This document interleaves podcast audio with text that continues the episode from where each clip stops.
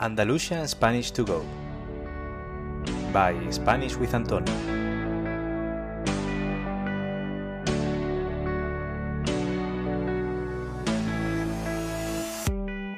Hola a todos y a todas. ¿Qué tal? ¿Cómo estáis hoy? Bienvenido a un nuevo episodio de Andalusian Spanish to Go, el podcast con el que aprender español a través de contenido auténtico, pero escuchando una variedad de español de Andalucía. Ayer fue 12 de octubre y por si no lo sabéis, resulta que este día es un día señalado en el calendario español. Y es que en la jornada de ayer se celebró el Día de la Fiesta Nacional o, como también se le llama, el Día de la Hispanidad. Si quieres saber por qué la fiesta nacional se celebra un 12 de octubre, qué celebraciones hay y cuáles son los elementos característicos de esta festividad, quédate escuchando este episodio. Pero, antes de empezar, como siempre, quiero recordaros que si no comprendéis todo lo que digo, si hay nuevo vocabulario que no reconocéis, o simplemente si queréis escuchar los episodios del podcast mientras que leéis el texto, podéis conseguir la transcripción de todos los episodios del podcast haciendo miembro del club privado de Spanish with Antonio en Patreon. Allí podéis encontrar diferentes tipos de suscripciones mensuales. Cada uno de estos tipos da acceso a contenido exclusivo, como por ejemplo las transcripciones, listas de vocabulario más difícil del podcast y los vídeos de YouTube o un podcast exclusivo, por ejemplo, en el que os enseño expresiones idiomáticas y coloquiales que utilizamos los españoles en nuestro día a día. Vamos a empezar con el tema de hoy. El 12 de octubre es un día festivo en España, lo que implica una serie de cosas. Para empezar, la gente no suele trabajar y además muchas tiendas, supermercados, bancos, oficinas, etc., pliegan, como dicen en Cataluña de forma coloquial, es decir, cierran. Además, este año la festividad ha caído en Marte, así que en muchos trabajos se ha hecho puente. ¿Qué es esto de que se haga puente? Pues que como durante el fin de semana, sábado y domingo, no se trabaja, y el martes resulta que también es fiesta, el lunes tampoco se trabaja, ya que sería un día que se quedaría en medio de dos días no laborables. Sin embargo, no todo el mundo tiene puente, lo normal es que los funcionarios, es decir, las personas que trabajan para el Estado, como los profesores, administrativos en oficinas públicas, etc., hagan puente, pero en el sector privado, que un trabajador disfrute de un puente o no, va a depender posiblemente de su empresa. En mi caso, como yo soy trabajador autónomo, soy yo el que decido si tomarme el puente o no, aunque el mío es un caso especial, un poco fuera de la norma. Pero vamos a adentrarnos un poquito en el origen de esta festividad. ¿Por qué se celebra el Día de España precisamente un 12 de octubre? Pues bien, para responder a la pregunta debemos retroceder casi seis siglos concretamente hasta el año 1492. Este fue un año muy importante para España desde el punto de vista histórico.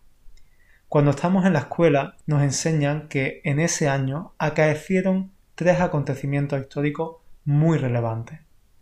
En primer lugar, en 1492 se publicó la primera gramática del español, llamada gramática castellana, y fue escrita por el humanista sevillano Antonio de Nebrija.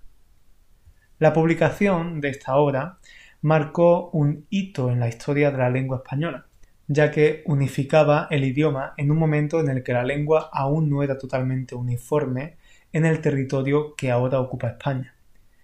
Por otra parte, en 1492 tuvo lugar la conquista del reino de Granada. Granada fue la última ciudad de España que estuvo en posesión de los árabes, y en ese año los reyes católicos consiguieron expulsar al rey Boabdil de Granada, y de esta forma terminar con la presencia árabe en el país.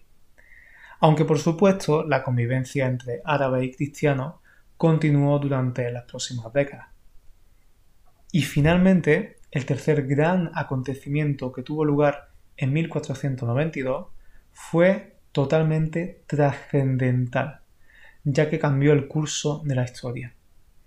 Ese año, los barcos que habían zarpado desde Cádiz y que iban capitaneados por Cristóbal Colón llegaron a un continente desconocido. Colón y sus compañeros pensaban que habían llegado a Asia, a India, pero para su sorpresa resultó que estaban en un continente desconocido para el mundo occidental. América, el nuevo mundo, tal y como lo apodarían.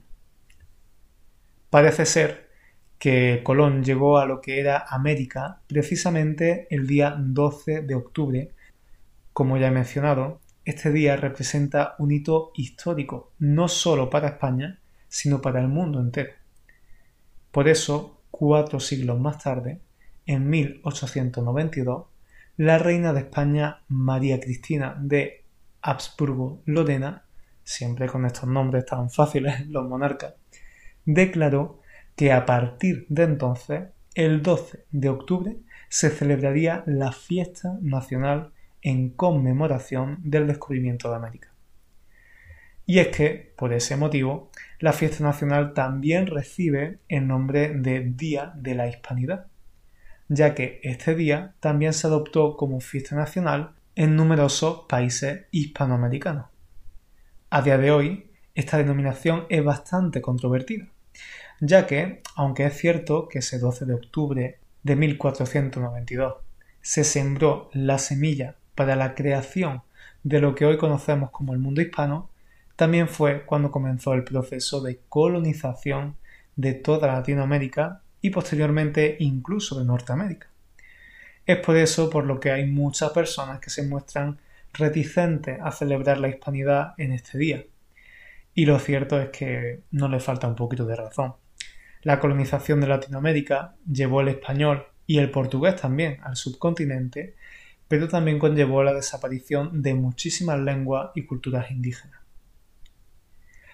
Pero para rizar el rizo, este día, durante el principio del siglo XX, es decir, en las primeras décadas del 1900, tuvo un nombre aún más controvertido. De hecho, desde una óptica actual, es un nombre extremadamente chocante. A este día, del 12 de octubre, también se le denominó Fiesta de la Raza Española. Sí, de la raza española. Es probable que en ese momento la palabra raza no tuviera las mismas connotaciones negativas que tiene en la actualidad. Pero no sé, a mí, que queréis que os diga, no me termina de convencer. Lo más curioso es que este nombre se adoptó también en muchos países americanos, como es el caso de Honduras, donde incluso en la actualidad sigue llamándose así a la fiesta nacional, Día de la Raza. Pero, queridos estudiantes, tengo que anunciaros que hay otro nombre que se le da a este día. Y es que casualmente el 12 de octubre coincide también con la festividad de la Virgen del Pilar, un culto que comenzó en el siglo XIII. La Virgen del Pilar, o la Pilarica, como se la llama popularmente, es la patrona de España, es decir, es la santa que, según la tradición cristiana, protege España. La Virgen del Pilar se encuentra en la preciosa ciudad de Zaragoza, dentro de uno de los templos más espectaculares de España y de toda la cristiandad, la Basílica del Pilar. De modo que ahora mismo los términos que más se utilizan para referirse a esta festividad son el día de la festividad nacional, Día del Pilar y, aunque con polémica, Día de la Hispanidad.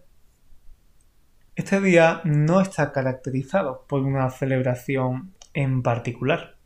No es que las familias se reúnan para comer juntas o se haga algo especial en las casas, como ocurre con otras festividades como Navidad. Pero si algo caracteriza la celebración del 12 de octubre en España, son los desfiles militares. Realmente la fiesta nacional no tiene ninguna relación con las Fuerzas Armadas, es decir, con el ejército de la nación. Sin embargo, como digo, todos los años se celebra un desfile militar y lo cierto es que es un evento muy multitudinario, al que acude muchísima gente. Todos los años, el 12 de octubre, los militares del ejército español se pasean por las calles de Madrid mientras hacen exhibiciones con sus armas y otros elementos característicos como la bandera, los tanques, etc. Además, también se hacen exhibiciones de las fuerzas aéreas, es decir, de los aviones del ejército, que suelen hacer maniobras espectaculares en el aire. Por último, uno de los momentos más representativos del desfile es cuando los militares hacen una parada en el Palacio Real de Madrid, que, por si no lo sabéis, es el palacio real más grande de Europa Occidental. Allí, en el Palacio Real, o también llamado Palacio de Oriente, los espera el rey de España junto con su familia. El rey es la máxima autoridad del ejército y en consecuencia es el encargado de oficiar esta ceremonia, en la que la banda sonora, por supuesto, es el himno de España. Este momento suele retransmitirse por televisión y es visto por millones de personas. De modo que eso es todo lo que os quería contar sobre la fiesta nacional, que como habéis visto no está exenta, es decir, no está falta de polémica, pero que a fin de cuentas constituye el día en el que los españoles, como diría nuestro antiguo presidente del gobierno, Mariano Rajoy, celebramos ser muy españoles y muchos españoles. en fin, eh, si queréis saber cuál es esta referencia y por qué me estoy riendo, explicaré esta referencia cultural en el episodio del podcast exclusivo que podéis escuchar si os hacéis miembros del club privado de Spanish with Antonio en Patreon. Seguro que os lo pasáis bien y aprendéis también al mismo tiempo. Muchas gracias a todos y a todas por seguir escuchando este podcast y en especial a los miembros del Patreon como Christopher, Daniel o Nina Espero que este episodio os haya gustado y recordad, nos oímos de nuevo en dos semanitas. Cuidado. Chao.